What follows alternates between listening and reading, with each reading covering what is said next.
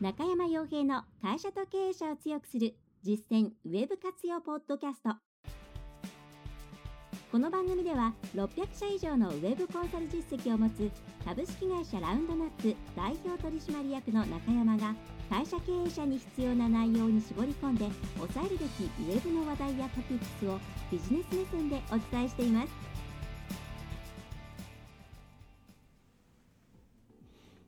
皆さんこんにちは。ラウンドナップコンサルティングの中山です。それでは本日も、え、中小企業を強くする実践ウェブ活用ポッドキャストを始めていきたいと思いますのでぜひとも、え、最後までお聞きいただければと思います。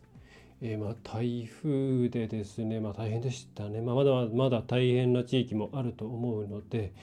まあ、まずはですねご商売以前の、え、状況という方もいらっしゃるかもしれませんが、まあ、その中でも一つでもですねポッドキャストの中で、え、その後こういうふうに頑張っていこうとか、えいうきっかけになれば幸いです。はいまあ、うちの周りもまあ結構ですね、まあ、いろんなものが飛んできたりとかしていて、まあ、幸いそんな大きな、ね、何かというのはなかったんですが、まあ、近くに結構氾濫しやすい川もあったりして、えー、久々にですねいろんなことを真面目に考えましたね。はいえー、おそらくですねいろんな被害ですねなどがあった地域に関しては、えーと、中小企業庁とかあちらの方でまた何か出ていると思うので、まあ、まずは一度お問い合わせをしていただくといいかもしれません。特に機械なんかは一旦もう泥なんかにまみれてしまったらもう使えないと思うんでそうするとその、えー、融資の部分とか、えー、補助金とかの、まあ、申請を遅らせてくれるとか、まあ、あるいはま金融機関とのうんみたいなところまでやってくれる可能性十分ありますので一度問い合わせをしていただくといいんじゃないかなというふうに思います。間違ってもまあ、こういう時だからといって焦ってですね変なものに手を出さないということだけはですね、えー、気をつけていただければと思います。まあ、これをタイミングを狙って結構変な、ね、あのスパムメールなんかもいっぱい手がちですから、それから、えー、よくファックス、先多いですね、あのファックス、まあ、昔からあるんですけども、ファックスでの、運用資金の、融資の、うんと、まあ、これも、まあ、要は詐欺なんですけれども、というものも、まあ、うちに来ているものもなんか数が増えているような気がするんで、えー、そういったものはですね、真実、えー、信頼できるところからきちんとですね、取引をしていただくことをお勧めします。えー、というところでそれでは、えー、今回のテーマなんですけれども今回、まあ、あの価格というところに焦点を当てたいと思います。で価格ってもう取り扱いこれだけで本が1冊1冊1冊じゃ済まないかもしれないですね2冊や3冊かけるぐらいのものすごく大きなテーマなので、それについて全て、この15分20分でお話をしようというわけではないんですけれども、その価格に対する、ここだけは、最低限押さえておいて、もらいたいなっていうところをですね今回お伝えできればというふうに思っています。はい、で、えー、価格に関してはまだ結構ですね、まあ、こういろんな書籍が出ているんでこういう考え方なくなってきたんですけども、えー、安いイコール正義という考え方あるいは安いイコールお客さんにとっても、えーまあ100%嬉しいと。いうようなイメージを持っている方がまたもしかしたらいらっしゃるかもしれないなという印象を受けています。まあ、これはあの今みたいな言い方をすると、まあ、そこまでのことは思っていないよというふうに思われるかもしれ,、ね、しれないんですけれども、まあ、言い方を変えると、えー、まあなんかこの商品が売れない。じゃあとりあえず価格下げてみようかとかどうもこの商品が、うん、お客さんの反響をうまく得られていない。もしかしたら価格の部分で何か競争力が低いのかもしれないとか。でとりあえず下げてしまったり、えー、まあ、費用の部分だけを、まあ、その費用というかコストの部分だけを見て、えー、他社と比較して有利不利というものを判断して次の一手を打ってしまったりとか割とそういうことっていうのが、うん、意識というか、まあ、自然というかですね、えー、に行われてしまっていることがあるんじゃないかなと思います。で価格の付け方に関してはいろいろな考え方があるんですけれども大きくいくつか、まあ、3つぐらいですかねあると思います。一つは単純に、えー、ま、商品としてこれくらいの粗利率というものを確保しておきたいのでこの商品に対しては積み上げ式で今後の価格は取っておかないとねっていうふうに決めるケースもあればまあ、るいはこう市場の価格なんかを参考にしてニーズから考えたらこのぐらいの価格で売れるはずだというふうに考えるケースもあればあるいはこれはあの個別の商品ごとに設定するのが基本ですけれども会社としての入り口商品、まあえーと、フロントエンド商品、ですね。というものとバックエンド商品、まあ、最終的に最終的に売っていきたい利益率の高い商品っていうものを得るために、まあ、広告費とかそういうものも含めた考え方で戦略的に価格をつけると。えいうような考え方もまた一つあると思います。もちろんそれぞれ、まあ、一番最初のその積み上げ式の価格決定方式っていうのは今なかなかやらないやらないとは思うんですが、まあ、大体戦略で市場でこれぐらいで売れているからこれぐらいにしてでうちはこういう付加価値があるからちょっとこんな感じにするかなっていうような形ですとか、まあ、あるいはそのさあの自分のところのですね、えー、プロダクトの、えーとまあ、商品のいろんな流れですねこれが売れたらこれがこんぐらい売れるからそうするとこれぐらいの商品でこうやっていけばいいなという形でフロントエンド商品なんかに価格をつけてバックエンドはこれぐらいだねってつけるような戦略的な商品の価格の付け方をするケースもあると思います。はいで、えー、どっちそういったその価格の付け方というのはもうそういった専門書なんかを見てもらった方がいいと思います。あのここで全部お伝えすることでもないと思うんであもちろんコンサルティングのサービスの中ではあの質問があればお伝えするんですけれども、えー、そうではなくってまず根本的な部分で、え、今回押さえていただきたいのがそれがまあ、冒頭でも少しお話をしたんですけれども今消費者、まあ、買い手が、まあ、それは法人もそうですし、えー、個人もそうです。B2B でも B2C でもそうです、まあ、特に B2B はもともとこの傾向が強いかもしれません、えー、買い手はその費用に対して、えー、安いことを求めているっていう時代ではもうない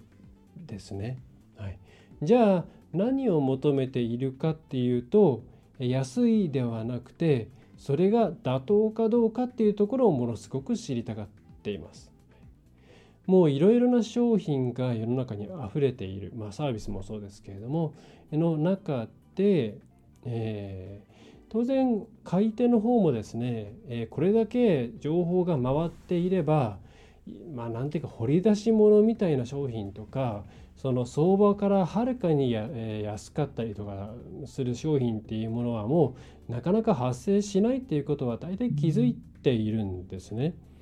でそれはどういうことかっていうと、うんまあ、ネット上に展開されているものについては当然比較検討それは売る方についてもそういうことをちゃんと調査しているでしょうしそういうものがもし発生すれば即座に自分のとこに届く前に誰かが手に入れてしまっているだろうと。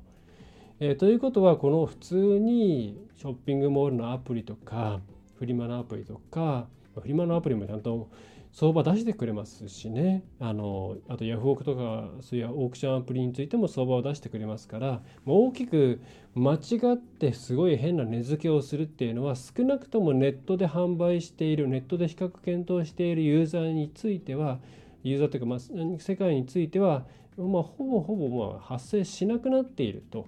ということは、まあ、もう買い手の方もなんか分かってるんですよね。でそういう時に不自然に安い商品があるとどう感じるかっていうとなんか自分が見落としているマイナスポイントがあるんじゃないかなとかまあ最悪これってもしかして騙しじゃないの詐欺じゃないのとかなんかすごい粗悪なものが送られてくるんじゃないのっていういう考え方をするんですね。これがネットではなくて、まあ、フリマでなんか分かりやすいと思いますけど、フリマーケットなんか行って掘り出し物を探すっていうのは、これがいくらかよく分かんない人が、その価値を分かんない人がとりあえずうちに置いてあったら邪魔だから、えー、安く売っちゃうよ。でも本当は価値があるんだよ。そういうものを探しに行こうっていう掘り出し物の考え方。っていうのはこれはリアルの世界で情報がそんなに簡単に適切な価格なんかに関する情報が集められなかった時代時代あるいは環境だったからこそ成立したものなんですね。でこれはまあ今いわゆるそのリアル系でやっているフリーマーなんかであればまだまだそういう世界はあるわけなんですけども、まあ、ネットに関してはもうほぼないですよね。でそういうふうに情報が回っていない世界であればそういうことがあってもおかしくないよねっていうことはありましたし、まあ、今でもそういう世界に関してはそういうふうに買い手の方も持ってるとは思うんですが、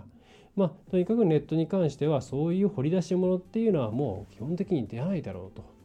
えー、そしてそういうふうに見える商品があったら怪しいというふうにネガティブな感情を持ってしまうのが今だっていうことなんですね。はい、で、えー、じゃあその時につまりお客さん買う方としては安さわーいっていうよりも買った時に不安とかリスクとかそういったものを気にしてるっていうことです。でそういう時にじゃあ何を目指さなきゃいけないのかっていうのはこれはもちろんお客さんが自分が想定しているその価格帯ですね。その中に収まっているかとかそういう判断は必要ではあるんですけども、まあ、ターゲットとする人たちがどれぐらいの費用を払うところまでま許容するのかなとかどれぐらいを想定しているのかなっていうところはちゃんと抑えなきゃいけないんですけれどもそれ以上に安いっていうより自分たちの商品はこの価格に対して妥当だというふうに感じてもらえることを目指した方がうまくいきやすいです。つまり自分たちの商品がな、まあ、例えばそうですね30万円で出しました、まあ、なかなか、えー、取れません。っていう時にじゃあ27万円25万円にして、えー、売れたらそれでいいのか。っていうとそれは表向き下がったからなんか売れているだけでその商品の見せ方とかそういったものに関してのなんとなくこう不安感とか妥当性のなさとかっていうのは払拭されてないんですねだからこれ続かないんですね。はい、そうではなくって今ね皆さんがこれで売れるというような市場調査とかをしてターゲットの考える価格帯っていうものを把握した上で競合と比較した時に、まあ、こんぐらいの価格では売れるはずだとなってその価格で出して、まあ、反響が取れないという場合には何かその価格を納得妥当だとそして選ぼうと思ってもらえるような要素が足りてないんじゃないかなというふうに考えた方がいいです。例えばその、うん、自分たちがこういうところはすごいいいですよと出しているメリットとか他との違いみたいなものっていうのが実はお客さんにとって響くポイントではないとかあるいはそれが伝わるようなこう説明になってないとか伝わりやすいような媒体媒体というかコンテンツの種別ですね。動画とか、うん、文章とか、え、写真とかあるいは紙媒体とかそういったものが用意されていないとかお客さんに対してその価格に対してこのうちの商品っていうものがそういうその費用がかかるのはまあ当然だよねっていうふうに思ってもらえるかどうかっていうところを追求してあげた方がすごく反応は良くなりやすいです。いろんなサービス特に分かりづらいサービスってあると思うんですね。その専門的すぎて何とも言えない。例えばそうですね。うちのお客さんで多いので言えば外壁塗装とかですね。なんでどこにどういうふうにお金がかかるのか見えないですよね。足場代って言われて結構な価格しますけども足場ってそんな高いのかよみたいに思ってしまうんですけど、まあ、こういうのをできるだけ透明性を持って示してあげたりとかそれからこれぐらい時間がかかってこういう何キロものものをこうやって組み上げていってそして安全面を配慮してこういうことをしていかなきゃいけないんだよというふうに考えると人件費だけでもこれぐらいかかるしこの資材を借りるにしても、まあ、自前で持つにしてもこんな感じの費用がかかって、まあ、その上で自分たちで、えー、きちんと利益を出していくためにはこんな感じの価格が乗っかるんですよっていうことを示してあげた方がお客さんとしてはあぼったくられてるわけでもないし不当安くしすぎて、えー、なんか雑な施工になるとか危ないとか傷つけられるんじゃないかとかそういう不安もなさそうだな納得だな妥当だなって思ってもらえる。それ透明性を出していて妥当感を感じてもらうとか、えー、そういうふうに、うん、自分たちの今の科学えー、まあ、大前提として価格ちゃんと戦略的に考えているかとか商品のポートフォリオを考えて入り口商品と出口あの最終的に売りたい商品とかをちゃんと設計しているかとかっていうのはあるんですけど、えー、まあ、それはさておきとして、えー、自分たちの商品がもっと安くしたら売れるんじゃないかではなくてもっとこの価格に納得してもらう妥当性を感じてもらうためには一体何をどうしていけばいいのかどんな情報を出していけばいいのかどういうステップで何を伝えていけばいいのか。リアルを絡めるのであれば営業に行った時にどういう資料を用意してどういう形何を説明してあげればいいのかな。はい、そういうことを考えてそこを追求していった方が利益率っていうものも基本的には、まあ、その人件費が上がったせいで利益率、まあ、というか、えー、純利の部分がっていうのはあるかもしれないですけれども、えー、まあ端的に言うその利益率の方っていうものは下げないまま、まあ、価格を下げないまま、えー、まあ売り上げを上げていくことができる。っていうことになっていくんですね。はい。ぜひですね価格に関しては、まあ、結構いろいろな方のお話を伺っているととりあえず下げてみたんですけどもっていうコメントをよく聞くので、まあ、非常に怖いと思うんですね。一旦下げてしまった価格ってなかなか戻せないんで、えー、そうではなくてとりあえず下げてみるっていうのをまずやめて、えー、どうしたら下げずに今の、えー、妥当だとうちらが自分たちが考えている価格で、えー、ちゃんと買ってもらえるかっていう妥当性の部分を追求していく。ここを行っていただくといろいろな世界が見えてくるのではないかなというふうに思います。はいえ、ということで今回のポッドキャストは以上です。はいえ、お知らせとしては、え、ニュースレターが多分ですね今週発送は多分今週すると思うんで、まあ、遅くても来週頭ぐらいに出るかなと思います。はいえーまあ、結構届かないっていうケースは減ってきたんですが、あのまだちょこちょこと戻ってくるので、えー、なんか届いてないよと今月1回一応出してますんで、えー、届いてないよっていう方は結構はその引っ越したけれどもうんと転送のところの手続きちゃんとしてないとか、えー、それとから、うんとまあ、たまにあるのが実家住まいから、えー、一人暮らしになったけれども、えー、住所変更してないで親御さんが困ってしまうとかですね、まあ、いろんな例があって、まあ、こちらもお送りしていてちょっと、うん、切ないなというところがあるんで住所に関しては、えーと、変更があればですねメールで送っていただければ、えー、次回から間に合うところから変更していきます。えー、それから、えーとお知らせはそうですね。えーと、ラウンドナップメソッドですね、月々980円で動画見放題という e ラーニングの方も、えーえー、じわじわじわじわとですね、えー、登録者数が増えていって、まあ、たくさん見てもらっている感じなので、まあ、ぜひですね、えー、まだコンサルティングとか考えてないよとか、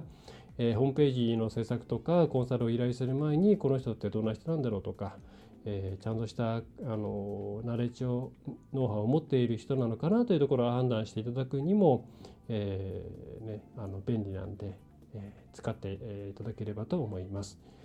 えー、もう支払い方法であの今のところクレカあと銀行振込だけになっていてあのいわゆるキャッシュレスはないんですかって言われたんですけども対面で売っていないのですみませんないです、えー、というところですかねはい、えー、それでは本日は以上になります。えーと、ポッドキャストで扱ってほ、えー、しい、こういう内容を扱ってほしいというものがあれば、問い合わせフォームの方から匿名で構いませんので、送っていただければ、それを、えー、内容的にここで扱った方がいいものであれば、取り扱ってお伝えしていきますので、お気軽にご連絡ください。えー、そんな感じですね。はいえー、繰り返しになりますが、かなり台風の、ね、被害が